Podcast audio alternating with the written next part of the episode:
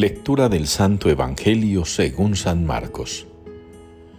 En aquel tiempo proclamaba Juan, Detrás de mí viene el que es más fuerte que yo, y no merezco agacharme para desatarle la correa de sus sandalias. Yo los he bautizado con agua, pero él los bautizará con Espíritu Santo. Y sucedió que por aquellos días llegó Jesús desde Nazaret de Galilea y fue bautizado por Juan en el Jordán. Apenas salió del agua, vio rasgarse los cielos y al Espíritu que bajaba hacia él como una paloma. Se oyó una voz desde los cielos.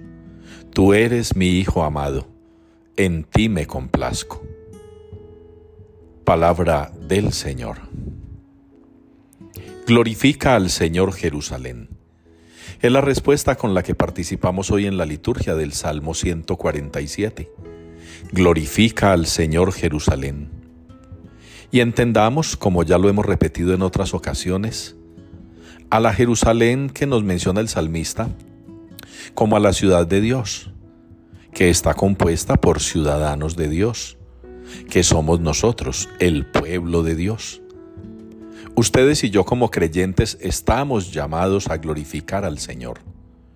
Ustedes y yo estamos llamados a alabarlo, a bendecirlo, a adorarlo. Estamos llamados a darle gracias. Estamos llamados a reconocer su poder, su grandeza.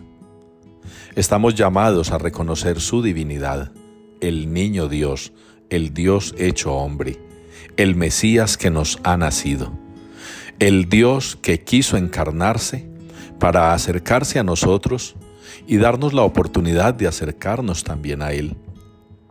Glorifica al Señor Jerusalén en la invitación a que cuando ya próximos a celebrar la Epifanía, solemnidad que cierra la Navidad, no perdamos de vista cuál es el sentido de nuestra vida cristiana, cuál es el sentido de nuestra fe cristiana, cuál es el sentido de nuestra pertenencia a la Iglesia. No nos dejemos inquietar por las cosas pasajeras y materiales.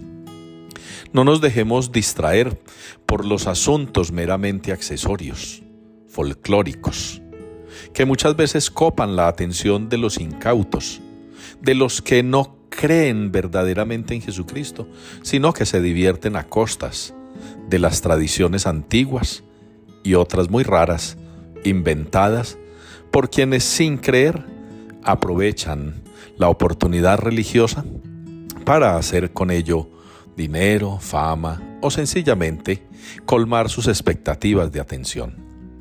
Ustedes y yo fijemos nuestra mirada en el niño Dios, adorémosle. Fijemos nuestra mirada en el niño Dios, démosle la gloria. Fijémonos en el niño de Belén y pidámosle que nos ayude a tener tanta fe y tanto deseo de conocerle, que podamos dar testimonio de él, como lo dio Juan el Bautista, como lo dieron sus discípulos, como lo ha dado el mundo durante dos mil años, en una iglesia católica que a pesar de los pesares tiene muchísimos santos que nos enseñan lo que significa conocer a Jesús y darle gloria.